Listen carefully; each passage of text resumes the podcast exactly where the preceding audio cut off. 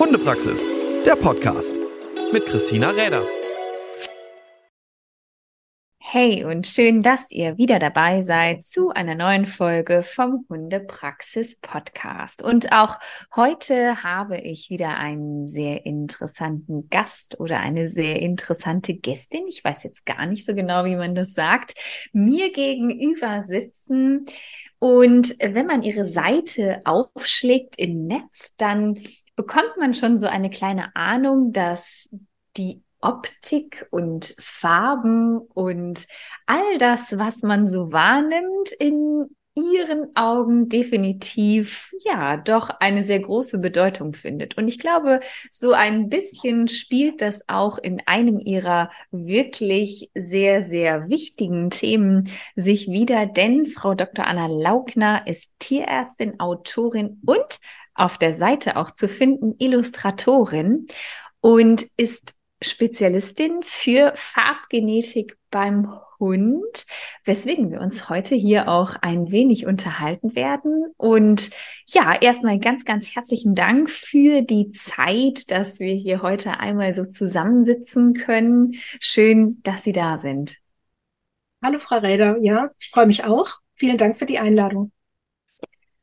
Farbgenetik beim Hund ist so das, was ja auch einen sehr großen Bereich ihrer, ähm, ich möchte sagen, ja, Veröffentlichungen ihrer Themen, die sie auf Vorträgen, Seminaren und vielem, vielem mehr dann auch, ja, vortragen, weitergeben, Wissen weitergeben. Da gibt's schon eine ganz große Reihe an Dingen, die wir von Ihnen lesen, hören und sehen können. Und steigen wir doch direkt mal so ein bisschen ein, wenn ich fragen darf, wie sind Sie so zu diesem Thema speziell gekommen? Hm, das kann ich nach so vielen Jahren gar nicht mehr so genau benennen. Also ich kann mich einfach nur äh, erinnern, dass mich schon als Kind Hunde, Tiere generell, aber auch eben so diese, diese Verschiedenartigkeit der, der Hunderassen wahnsinnig interessiert und fasziniert hat. Und ähm, ja, als relativ stark visueller Mensch, ähm, ja, eben hat mich, hat mich so diese, diese Farbvielfalt schon sehr früh einfach ganz stark interessiert. Und ich habe auch schon jetzt in den letzten Jahren öfters mal festgestellt, dass die Leute, die sich sehr für Farbgenetik oder überhaupt ja, Fellfarben beim Hund interessieren, oft eben auch so eine Affinität zum Zeichnen oder zum Malen haben. Und es war bei mir ja ganz ähnlich. Also ich habe auch einfach als Kind schon wahnsinnig viel und gern gezeichnet und hatte immer meinen Tisch voller verschiedener bunter Stifte. Und das ist ja so ein bisschen eine Parallele auch zu diesen Fellfarben. Und wie gesagt, also das, ich habe ja einfach äh, sehr viel Kontakt zu unterschiedlichsten Leuten, die sich auch für dieses Thema interessieren. Und da sind doch auch relativ viele dabei, die auch sehr gerne zeichnen und malen. Also vielleicht ist das so ein bisschen der Ursprung bei mir gewesen. Und das hat sich dann einfach auch ähm, in mein Berufsleben gezogen. Also es war schon sehr früh klar, dass ich Tierärztin werden möchte und habe mich dann einfach auch schon als junge Studentin sehr viel mit dem Thema auseinandergesetzt und habe für mich war eigentlich auch klar, das war ein großer Wunsch, auch über dieses Thema dann zu promovieren, meine Doktorarbeit zu schreiben und hatte dann auch, ja, zum Glück die Chance, auch über dieses Thema zu promovieren. Spannend, wie dann manchmal so der Weg dahin führt. Und immerhin hat der Weg ja mittlerweile auch zu vielen Veröffentlichungen, Fachartikeln und unter anderem auch zu Büchern geführt. Und unter anderem geht es ja in einem Buch ganz genau um dieses Thema, die Genetik der Fellfarben beim Hund. Und ja, was einen so fasziniert und was äh, natürlich uns als Hundehaltern auffällt, ist, dass es da eine riesengroße Bandbreite gibt. Aber hinter dieser Farbe steckt ja noch einiges mehr. Also zum einen, wie, was, wer, wann, wo vererbt. Das ist so das eine. Aber es gibt ja auch viele, viele Zusammenhänge. Vielleicht so den ein oder anderen, den wir heute interessanterweise auch ein bisschen ansprechen können und da ein bisschen das Auge vielleicht verschulen können oder so den Geist, dass man da so ein bisschen dran schaut und vielleicht auch dahinter schauen mag. Mm, fangen wir doch vielleicht erstmal so an. Sie hatten schon gesagt, auch Sie haben so diese wahnsinnig vielen verschiedenen Farben schon als Kind fasziniert. Und ja, es ist ja sehr auffällig, dass es gerade bei Hunden eine extreme Vielfalt an Farbvorkommen und Zusammenkommen und Unterschieden gibt. Wie also wie, wie kommt das zustande, dass es so eine große Varianz gibt in den verschiedenen Hunden? Ähm, ja, also das kommt daher, dass die Farbgebung oder die Farbbildung ein relativ komplexer Vorgang ist und auf ganz vielen Stufen dieser, dieser, sagen wir mal, Pigmententstehung und Entwicklung können eben die unterschiedlichsten Mutationen auftreten. Also man geht ja davon aus, dass der Hund vom Wolf abstammt und eben alle Farben, die wir heute beim Hund kennen, ähm, auf dieses Wolfsgrau zurückgehen.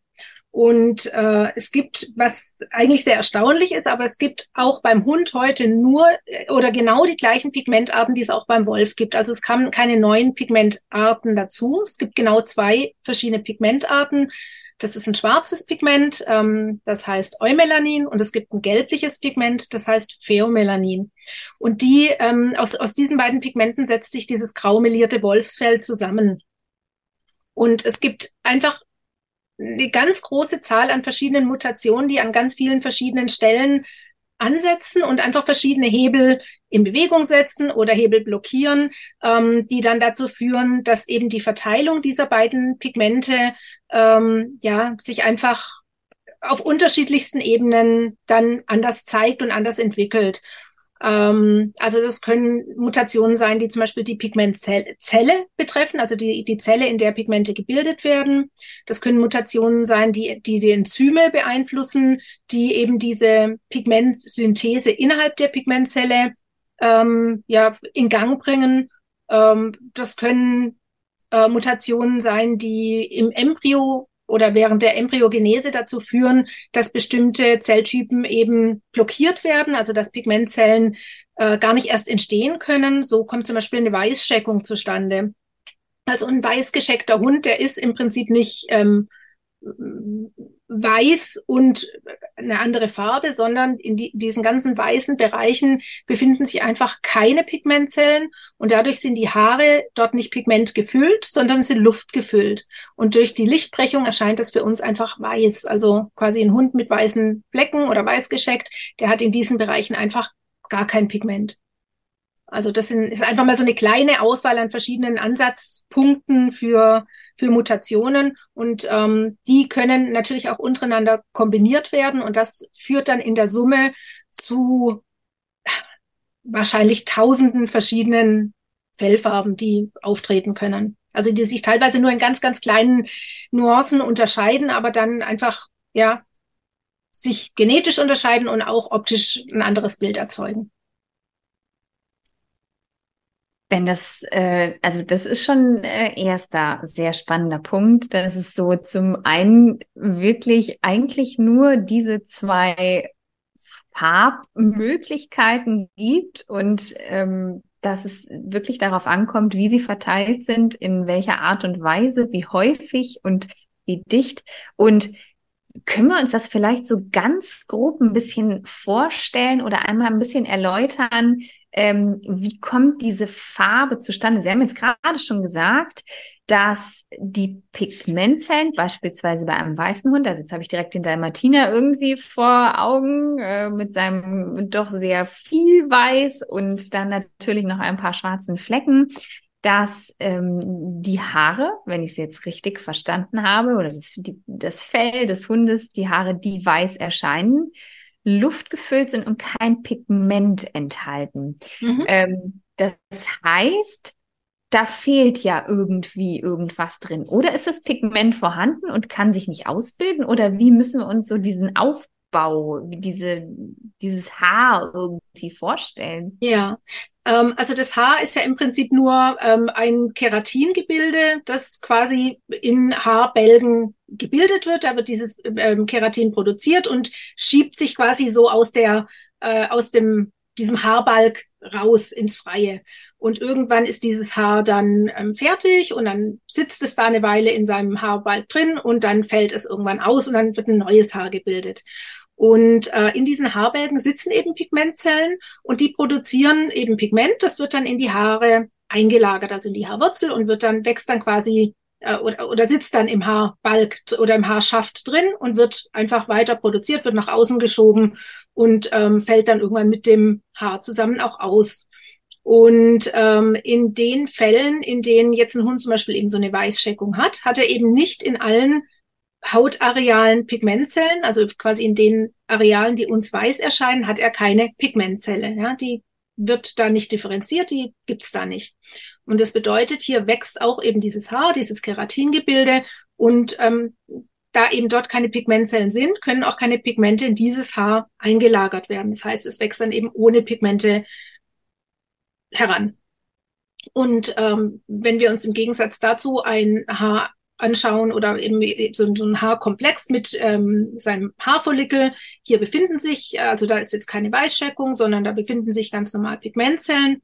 Dann werden in diesen Pigmentzellen eben Pigmente gebildet, die werden kontinuierlich ins Haar eingelagert. Und es gibt hier zum Beispiel verschiedene genetische Varianten, die bewirken, dass ähm, diese beiden Pigmentarten, die es gibt, also das Schwarze und das Gelbliche, dass die in bestimmten Zeitabschnitten ähm, eben abwechselnd produziert werden. Das heißt, da switcht die Pigmentzelle um, bildet am Anfang erstmal nur schwarzes Pigment, das wächst dann ein Stückchen mit dem Haar raus und dann bildet sie gelbliches Pigment, das wird dann eingelagert und dann nach einer gewissen Zeit wieder dunkles. Und so kommt dann eben so ein gebändertes Haar zustande, das wir dann eben typischerweise beim Wolf finden, aber auch bei Hunderassen wie einem ähm, Pfeffer- und Salzfarbenen Schnauzer mhm, mhm, oder einem grauen Schäferhund. Das sind so die, die typischen Beispiele bei Hunderassen für diese gebänderten Einzelhaare. Und diese, diese zeitlichen Abschnitte, die können natürlich dann durch andere genetische Varianten modifiziert sein. Das heißt, da ist es dann vielleicht ein Hund, der hat nur eine dunkle Haarspitze und der größte Teil des Haars ist aber durch gelbliches Pigment ähm, bestimmt. Also wie zum Beispiel so ein säbelfarbener Collie. Das ist so ein typisches Beispiel dafür. Und dann gibt's wieder Hunde, bei denen ist das schwarze Pigment komplett unterdrückt. Das heißt, die lagern nur gelbliches Pigment in ihre Haare ein. Und da wäre ein Beispiel, also da gibt's auch wieder verschiedene Arten, wie das äh, zustande kommt. Also es gibt ein sogenanntes dominantes Gelb gegenüber einem rezessiven Gelb. Und ein Beispiel für ein rezessives Gelb wäre der blonde Labrador oder der Golden Retriever. Und ein Beispiel für dieses dominante Gelb wäre zum Beispiel auch ein Collie, bei dem eben diese dunklen Haarspitzen dann fehlen, ja, der dann eben quasi nur oder mit weitgehend überwiegend gelbliches Pigment in die Haare einlagert. Okay. Und so, das ist jetzt mal so ein Beispiel, ja. wie es zustande kommt. Spannend. Und jetzt ähm, haben wir ja schon so ein bisschen geguckt und es ist ja so, dass jede Hunderasse hat ja ein bestimmtes Aussehen, was vorgegeben ist, dass es halt so sein soll. Klar, es gibt immer mal wieder Abweichungen, aber jetzt vielleicht ein bisschen einfach gefragt, aber woher weiß denn die Pigmentzelle, dass sie jetzt äh, einem Labrador zugehörig ist und bitte bei diesem Hund schwarz werden soll? Also wo wird das denn verankert? Wie kommt das, dass so in den Hunderassen eigentlich ja zum sehr großen Teil klar ist, okay, der Hund sieht so aus. Wie, wie mhm. funktioniert das? Ja, also die, die Erbinformationen sitzen auf den, sitzen in den Genen, die Gene sitzen auf den Chromosomen und das, also quasi die DNA ist in den Chromosomen gebunden und ähm, ja, ist äh, bei den Hunderassen eben durch Selektion ähm, quasi äh, wird eben, ja, es wird selektiert auf bestimmte Phänotypen, also auf bestimmtes Aussehen. Und dadurch ähm, ist eben die, die Häufigkeit bestimmter genetischer Varianten in bestimmten Rassen dann eben sehr hoch. Und in anderen Rassen wird vielleicht gegen diese Farbe selektiert. Das heißt, die Farbe ist in einer Rasse erwünscht. Und das heißt, da werden dann eben zur Zucht nur oder überwiegend Hunde, die diese Farbe zeigen, ausgewählt. Und in anderen Rassen ist vielleicht genau diese Farbe nicht erwünscht und da werden solche Hunde eben nicht zur Zucht zugelassen. Und so ähm, wurde eben durch gezielte Selektion wurden bestimmte Farben eben bevorzugt oder ausgeschlossen und so ja, war es dann eben ja, logische Schlussfolgerung, dass bestimmte Farbgene oder ja, bestimmte Farbvarianten in manchen Rassen sehr häufig sind. Und in, also es gibt ja auch Rassen, die es wirklich nur in einer Farbe gibt, wie zum Beispiel beim Rottweiler, den gibt's nur in Black and Tan. Und ähm, andere Farbgene sind dann nicht mehr vorhanden. Also es gibt ja eine, eine ganz, ganz große Zahl an, an Farbgenen und an genetischen Varianten. Und es gibt auch bei Rassen wie dem Rottweiler unter Umständen mal einen Welpen, der in einer anderen Farbe zur Welt kommt. Also sagen wir mal, der ist dann vielleicht nicht Black and Tan, sondern der ist ähm, braun and Tan. Also der hat ja keine schwarze mhm. Grundfarbe, sondern so eine schokobraune Grundfarbe. Das ist allerdings was relativ Seltenes, würde ich jetzt mal vermuten. Ähm, aber es ist natürlich schon denkbar, wenn das einfach quasi rezessive Anlagen sind und die werden von beiden Elterntieren getragen und es kommen zufälligerweise eben zwei Elterntiere dann zur Verpaarung, die diese rezessive Variante tragen, dann kann sich das bei einem Welpen auch mal zeigen. Okay. Und interessant ist vielleicht auch, dass es eben bei manchen Ratten wirklich nur eine Farbe gibt, die zugelassen wird oder vielleicht auch zwei. Und dann gibt es wiederum Ratten, bei denen gibt es überhaupt keine Einschränkungen. Also bei denen ist jede Farbe zugelassen, die es überhaupt nur geben kann, beziehungsweise es wird vielleicht nur eine Farbe oder zwei Farben als unerwünscht festgelegt. Mhm. Genau, da gibt's ja je nach Rasseverein wirklich wahnsinnig äh, viele, viele, also je nach Rasse wissen wir ja auch. Je sehr, nach Rassestandard, genau. Genau, sehr, sehr viele Unterschiede, was da entsprechend ähm, äh, ja auch möglich ist. Und das hat dann auch was mit der Art der Selektion zu tun, weil, wie Sie jetzt gerade schon gesagt haben, es gibt ja Hunde, bei denen ist dann eben wirklich nur möglich, rein theoretisch zumindest zum Weiterzüchten unter Umständen eben jetzt wie beim Rottweiler war ein schönes Beispiel, das Black and Ten. Ähm, in anderen Hunderassen gibt's aber wahnsinnig viele, viele Unterschiede, Möglichkeiten. Also ähm, ich müsste jetzt gerade in meinem Kopf überlegen, welche Rasse denn so von den Farben her sehr, sehr, sehr viel bietet. Also Whippets äh, sind so ein Beispiel, Whippets mhm. ähm, oder auch Afghanen. Ähm, ja, also es gibt schon ein paar Rassen, die da wirklich eine, eine große Vielfalt haben. Eigentlich auch der Border Collie. Also äh, gibt, den gibt's ja auch in, oder beziehungsweise jetzt zugelassen in sehr vielen verschiedenen Farbschlägen. Genau. Und mh, hm, Farbe, also ich kann mich da dunkel dran erinnern, äh, da auch schon mal so das ein oder andere Seminar mit besucht zu haben. Farben haben ja auch oder hm, sagen wir mal so, bei den Rassen, die unter Umständen beispielsweise nicht mehr so viel Farbe haben, weiß man ja, dass man mit Dingen, Krankheiten, Nichtfunktionen von Sinnesorganen ähm, vorsichtig sein muss und dass es da ganz spezielle Untersuchungen gibt. Wenn wir jetzt so gerade an den Dalmatiner denken, ähm, vielleicht so als Beispiel, was mir jetzt gerade in den Kopf fällt. Sie haben wahrscheinlich ganz viele auf Lager. Aber ähm, das ist ja beispielsweise eine Rasse, der eben aufgrund der optischen oder dem optischen Vorzug, den man hier gegeben hat, zu sagen, man hat wenig Pigment ja dann tatsächlich im Fell. Und der Zusammenhang hier ja auch dazu steht, dass, oder sein soll, so auf jeden Fall ja auch untersucht wird, dass eine häufiger auftretende Taubheit durch mhm. dieses fehlende Pigment ähm, auch eintreten kann und dass Farbe und Gesundheit oder manche Dinge ja auch wirklich zusammenhängen können. Ist das generell so oder ist es manchmal einfach nur in einer Rasse eine Mutation? Was haben Farben für Auswirkungen auf vielleicht auch gesundheitliche Aspekte, die wir beachten sollten? Ja, also jetzt äh, speziell beim Dalmatiner ist es so, also der Dalmatiner hat ja diese schwarzen Punkte. Die hat er allerdings nicht von Geburt an, sondern Dalmatiner wird im Prinzip komplett weiß geboren. Man bezeichnet es auch als Extremschecken. Also ein Extremschecke ist ein Hund, bei dem quasi ähm, so gut wie keine Pigmentzellen ähm, es an ihrem Bestimmungsort schaffen, also nicht ausdifferenziert werden. Und das hat seinen Ursprung schon im Embryonalstadium und ähm, es können bei Hunden, bei denen eben der Kopfbereich unpigmentiert ist, durch diesen Checkungsfaktor, können auch Strukturen im Innenohr, die wichtig sind für die Schallweiterleitung, betroffen sein, weil die aus äh, den entsprechenden Strukturen stammen im, ähm, eben im Embryo. Und deswegen äh, ist es eben bei manchen weißköpfigen Hunden, wozu natürlich auch die Extremschecken gehören, so dass äh, die eben ein- oder beidseitig taub sind. Man darf das nicht äh, verwechseln mit, Hund, mit, mit, mit weißen Hunden, die ähm, ihre Pigmentzellen ganz normal ausdifferenziert haben, aber einfach nur ein extrem helles Pigment bilden. Das kann man manchmal auf den ersten Blick gar nicht unterscheiden. Also ähm, wenn wir uns jetzt zum Beispiel den Dogo Argentino anschauen, das ist ein Extremschecke, ist eben auch mit einem erhöhten Taubheitsrisiko behaftet ähm, und daneben einen weißen Schweizer Schäferhund uns anschauen oder ein West Highland White Terrier.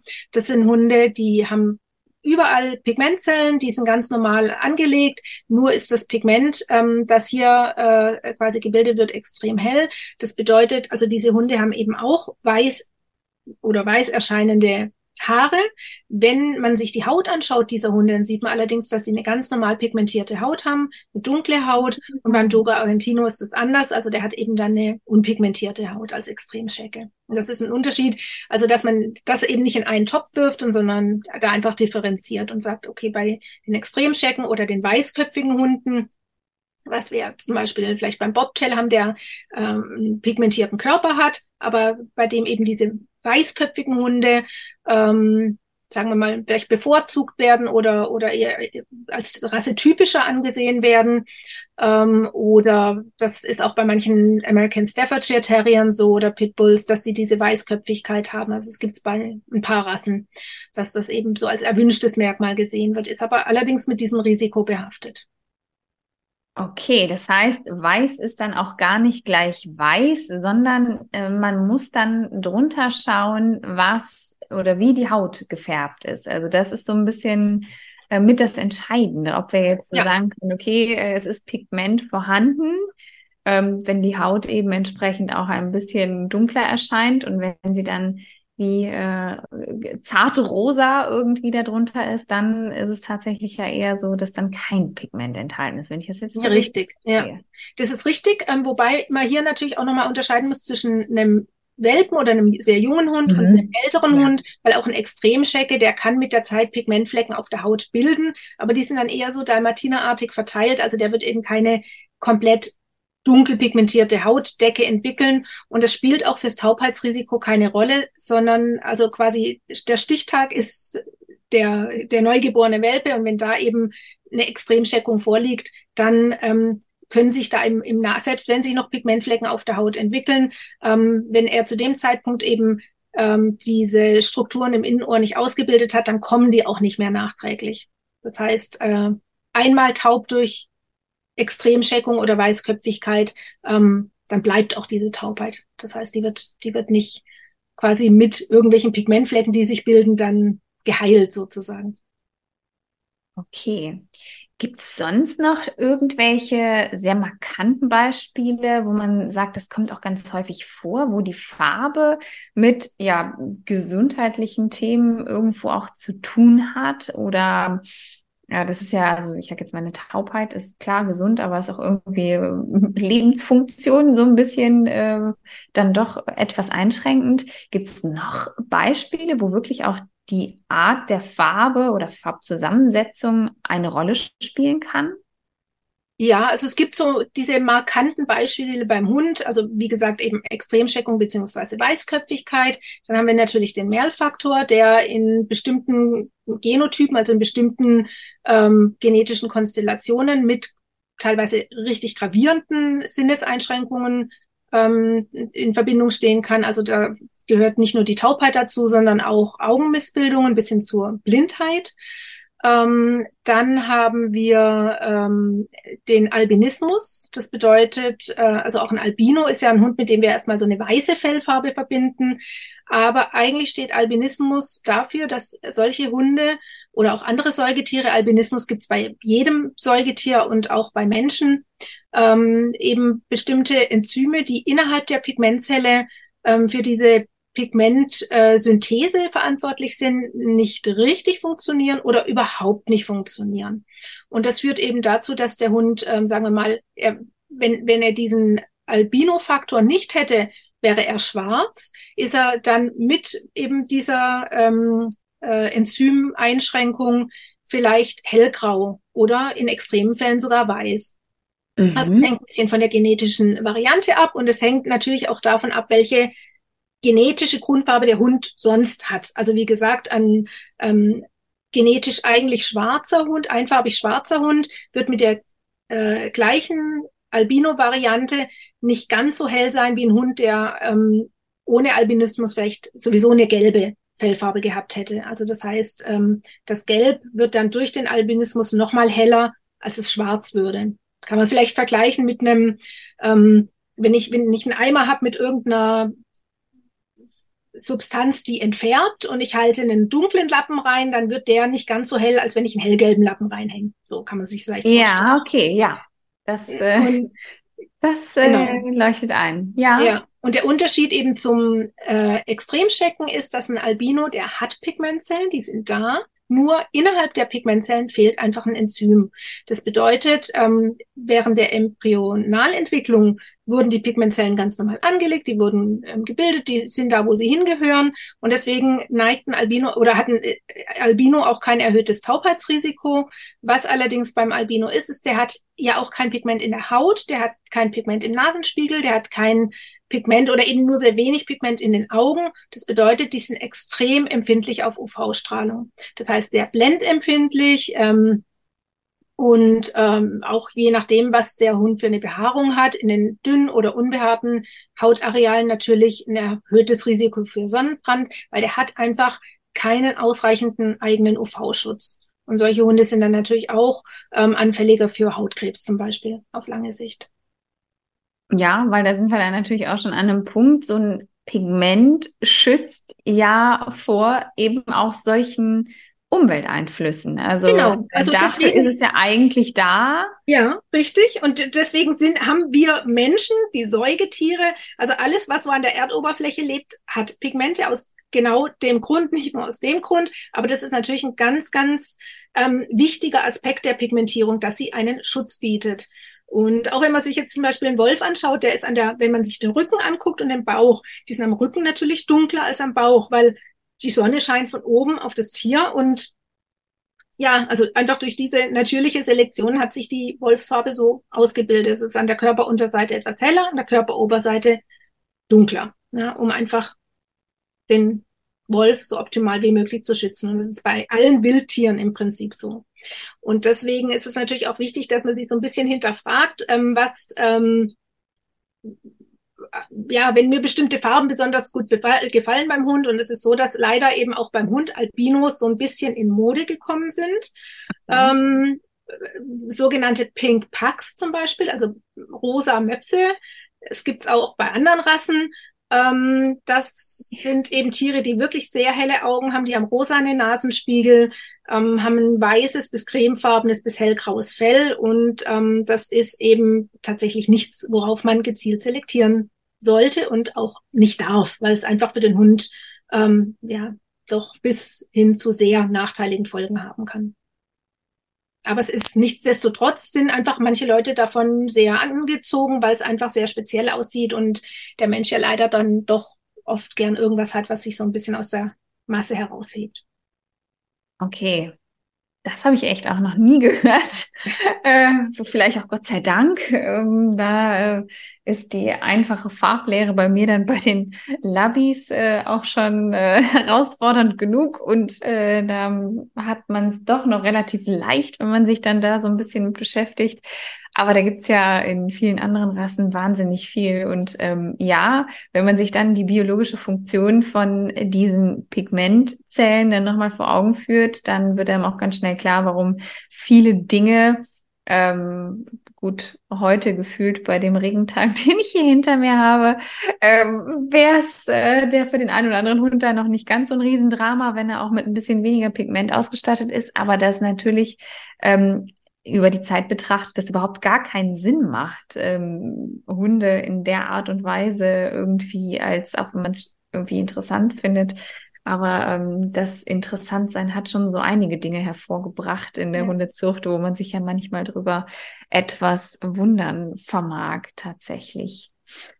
Sie selbst haben auch Hunde und wenn ja, was ist, äh, haben Sie da irgendeinen speziellen Blick aufgrund von Farbe oder wonach wäre jetzt Ihre Idee, wenn Sie schauen, was, was für ein Hund ist zu meins?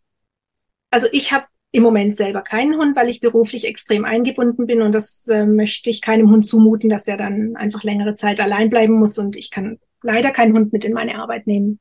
Hm. Ähm, ich also wenn ich mir jetzt einen Hund aussuchen dürfte, ähm, würde, glaube ich, für mich die Fellfarbe eine relativ untergeordnete Rolle spielen, weil einfach es gibt so viel andere Faktoren, die bei der Auswahl wichtig und relevant sind und die Farbe sollte da ganz, ganz hinten stehen. Weil man muss sich überlegen, man verbringt mit dem Hund im Idealfall viele, viele Jahre und ähm, ich habe noch nie erlebt, dass jemand einen Hund abgegeben hat, weil einem die Farbe nicht mehr gefällt, ähm, sondern das sind ganz andere Themen, die zu Problemen führen.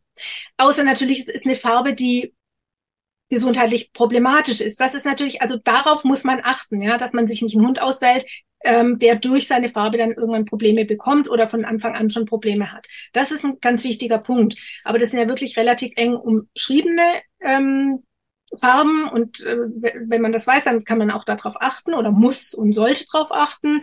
Aber wenn das jetzt einfach, sagen wir mal, ganz harmlose Farben sind, dann ist es so eine Geschmackssache, man gewöhnt sich ja auch sehr schnell dran.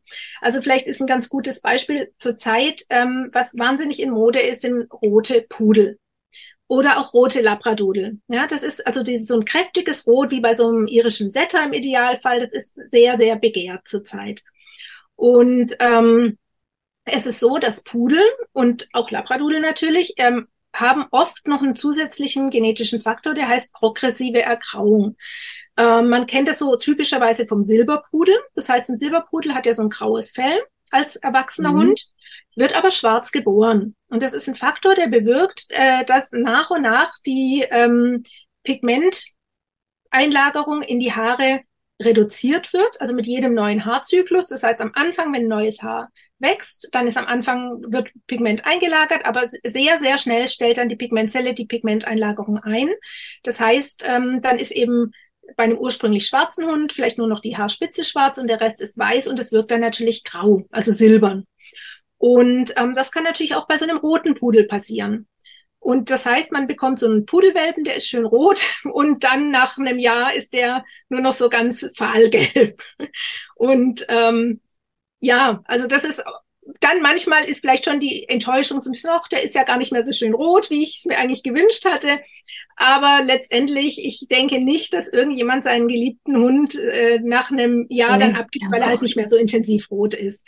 Und ähm, auch da finde ich es dann immer so ein bisschen, das ist natürlich nicht nur beim Pudel oder beim Labradudel so, sondern bei ganz vielen anderen Rassen auch, dass es immer mal wieder so Modefarben gibt.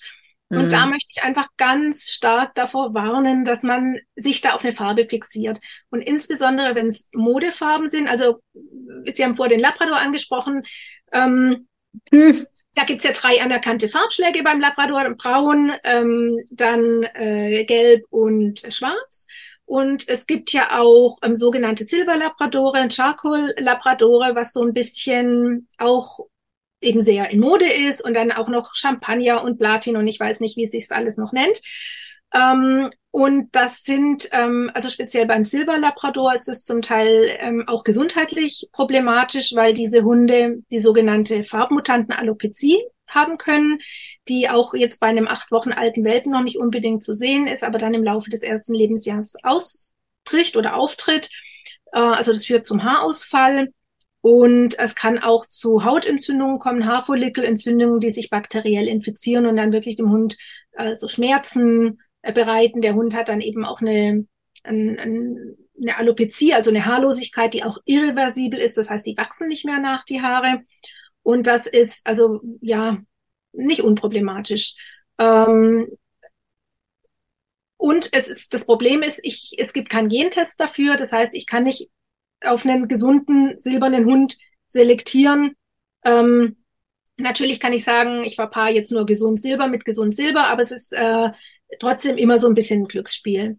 Äh, und es ist auch so, wenn ich mich jetzt auf so eine, sagen wir mal, eine Farbe, die es vielleicht früher noch nicht gab oder die es früher nur sehr selten gab, ähm, konzentriere oder wenn ich sage, ich möchte nur diese Farbe, äh, ist es dann auch quasi so, dass Hundevermehrer und vielleicht auch der eine oder andere Züchter sagen, Mensch, die Farben, die verkaufen sich einfach viel besser, ja, was ja auch nachvollziehbar ist, dass man sagt, man möchte nicht auf den Welpen sitzen bleiben, weil niemand einen schwarzen Labi möchte, sondern man züchtet dann halt die silbernen oder man züchtet auch die braunen, ja, die früher ja auch extrem selten waren. Oh ja. Dann ähm, haben wir natürlich auch das Risiko von, dem, von der erhöhten Inzucht, ja, weil wir dann quasi aus einem Bestand, der früher also nur aus sehr wenigen Hunden bestand, plötzlich sehr viele Hunde machen, aber immer nur quasi auf diese Ursprungsgenetik selektieren, die wirklich sich nur auf diesen einen Farbton beschränkt. Und das kann dann eben auch zu einer Unterpopulation führen, die, sagen wir mal, ähm, genetisch etwas schlechter gestellt sind. Ja, und dann auch eher zu Krankheiten vielleicht neigen, eine niedrigere Lebenserwartung haben.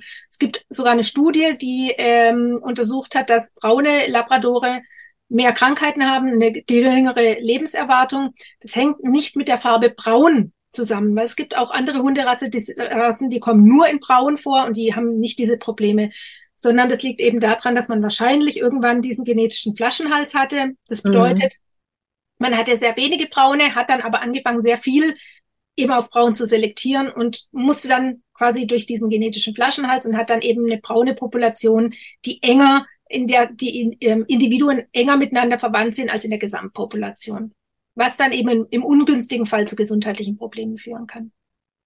Das, äh, ja, das ist immer so eine Sache. Also ich meine, gerade bei den Braunen, das ist jetzt schon mal ein sehr äh, gutes Beispiel, wo man dann natürlich auch äh, vielleicht so ein paar Ideen direkt zu hat. Aber ähm, dass natürlich der Genpool sehr, sehr klein wird, wenn ich mich dann auf diese ja, Modefarbe schmeiße, egal in welcher Rasse das dann so ist. Ich glaube, das ähm, wird einem dann irgendwann bewusst, wenn man eben schaut, okay, es müssen ja, und da ist dann jetzt sicherlich Ihr Buch sehr, sehr hilfreich, äh, weil da die verschiedenen Erbgänge der einzelnen Farben ähm, ja auch mit drin wirklich gut nachvollziehbar sind, wo man dann auch wirklich äh, mitbekommt, okay, wie funktioniert denn das? Ähm, weil jetzt bei den Labis, gut, da kenne ich mich dann halt auch aus, aber ähm, Gelb und Schwarz muss halt noch lange nicht heißen, dass da auch Gelb wieder bei rauskommt. Das äh, ist ja. ja dann auch immer so ein bisschen die Geschichte und wenn man sich da ein bisschen hinter schau oder dahinter schaut und dann muss ich natürlich sehen, wenn ich mich auf so eine Farbe fixieren würde jetzt beim Labby und da rein drin bleibe, dann wird es schon wieder enger. Also wenn man dann selber züchtet, dann weiß man, dann guckt man, wen kann ich denn jetzt nehmen? Dann stellt man fest, Mensch, wenn man mal die Ahnentafel miteinander vergleicht, ui, das ist aber schon auch wieder der und da ist wieder der, ist man immer schnell in so einer Situation, wo man sagt, nee, okay, hm, ich muss weiter gucken, das funktioniert ja. so nicht. Und ähm, dass dann eben auch gesundheitliche Probleme daraus deutlich ja, schneller entstehen können, das ähm, gibt dann nach und nach auch immer wieder in Studien, die dann entsprechend natürlich auch das Ganze ein wenig verdeutlichen, was da eigentlich so passiert. Aber ja, apropos, was da eigentlich so passiert, vielleicht auch noch einmal dann zurück zum Buch, denn äh, die Zeit, die verliegt hier ja immer so, wenn man darüber spricht und gerade wenn man über was spricht, wo man da auch, äh, ja, da, da könnte man ja jetzt Beispiele ohne Ende bringen. Aber äh, in dem Buch Die Genetik der Fellfarben beim Hund, da wird ja wirklich so ein bisschen aufgedröselt, worum geht's. Also kann ich oder wem würden Sie das empfehlen? Ist das äh, für Züchter? Wie hm, kann ich das auch verstehen als, ich sage jetzt mal, interessierter Laie oder wie kann ich das Buch gut annehmen? Also ich denke, dass es auch für interessierte Laien ähm, zu verstehen ist, auf jeden Fall. Ähm, es ist allerdings ähm, natürlich sehr umfangreich und es ist teilweise so, also das ist auch so die Rückmeldung, die ich bekomme von Leuten, die das Buch haben, die sagen, ähm, sie lesen manche Passagen dann schon mehr als einmal, ja, um einfach sich den Stoff so ein bisschen wirklich anzueignen, weil es ist ein sehr komplexes Thema. Das Thema ist auch sehr logisch. Also das fasziniert mich eigentlich so dran, weil einfach so eine wirkliche Logik dahinter steckt und ähm, äh, es ist halt einfach sehr umfangreich. deswegen, also es ist, denke ich, ein Buch, man, man kann einzelne Themen vertiefen, aber man muss damit arbeiten. Also es ist nicht so, man liest es von ein bisschen durch und hat dann die Farbgenetik verstanden, sondern man muss sich das schon auch erarbeiten. Aber hilfreich sind vielleicht einfach auch die vielen Bilder, weil es ist einfach ein Thema, das lebt vom Visuellen. Ja, das ist man, klar, wir reden jetzt hier auch nur äh, quasi im Ton über das Thema. Aber es ist also durch, durch Fotos, durch Bilder, ähm, ja, wird das Ganze einfach auch nochmal sehr viel anschaulicher. Deswegen ist es einfach auch bei Vorträgen so schön, weil man ja dann auch die Möglichkeit hat, Fotos dazu zu zeigen und einfach oder Grafiken und einfach nochmal zu verdeutlichen, was man jetzt meint oder einfach auch bestimmte Erbgänge dann nochmal besser erklären kann. Ja, sicherlich ein wahnsinnig spannendes Werk, wenn man sich damit ein bisschen weiter auseinandersetzen will. Und eigentlich, der Hund ist ja so ziemlich die Haustierrasse mit den meisten Farbvarianten, die es gibt, wo man wahrscheinlich auch mit den meisten Rassen. Ich überlege jetzt so gerade, ich kenne mich jetzt leider zu wenig aus mit Kaninchen und weiß ich nicht, wie, ähm, was es da vielleicht noch gibt. Aber wahrscheinlich würde ich jetzt mal so ins Blaue hineinraten, dass wir da mit einer sehr, sehr großen Vielfalt zu tun haben, dass es da sicherlich auch viel zu wissen gibt. Und wenn Sie das schon so sagen, wenn da so eine schöne Logik hintersteckt, dann auch sie gut verstanden werden sollte, gerade wenn ich mich mit den Themen Zucht beschäftige oder vielleicht auch, ähm, ja, doch den Hund dort habe, der vielleicht auch mit Problemen zu tun hat aufgrund der Farbe oder aufgrund der fehlenden Farbe, was auch immer er hat. Und ja, ich glaube, wenn ihr euch da entsprechend ein bisschen weiter mit dem Thema befassen wollt, dann verlinken wir natürlich das Buch einmal unter diesem Podcast, denn irgendwie ein bisschen sucht das Auge mit aus. Also die Farbe ist nicht das, was am Ende dann wirklich den eigenen Hund ins Haus bringen sollte, aber so ein bisschen schauen wir schon. Ich merke das schon, dass sich viele auch immer angezogen fühlen von bestimmten Farbschlägen. Also man guckt darauf, man findet das spannend, man schaut natürlich auch nach der Optik und dass man dann versteht, dass es manchmal vielleicht gar nicht so gut ist, dass diese Farbe jetzt so im Trend ist oder dass mir das auch echt ein Problem machen kann als ähm, ganz ganz stinknormaler Haustierbesitzer, der sich eigentlich nur einen Hund holen will. Auch da sollte ich mir natürlich gut überlegen, ist es jetzt der Trend, der wirklich gut ist und dass es eben auch mit gesundheitlichen Faktoren zusammenhängen kann? Das sollte uns immer bewusst werden und die kann ich dann eben nicht mehr unter Umständen rückgängig machen, weil die Anlage ja immer vorhanden ist und es immer so sein wird. Und ja, liebe Frau Dr. Laugner, ich danke Ihnen an dieser Stelle erst nochmal ganz herzlich für die Zeit, für Ihr Fachwissen, was Sie hier schon, ähm, also ich glaube, man könnte Sie nachts wecken und Sie könnten das alles erzählen und äh, alles wie aus der Pistole geschossen da heraus dann entsprechend auch äh, weitergeben.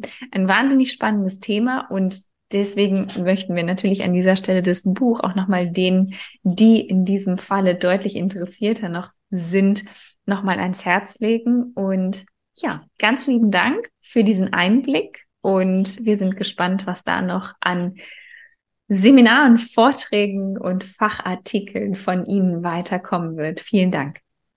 Ich bedanke mich für die Einladung.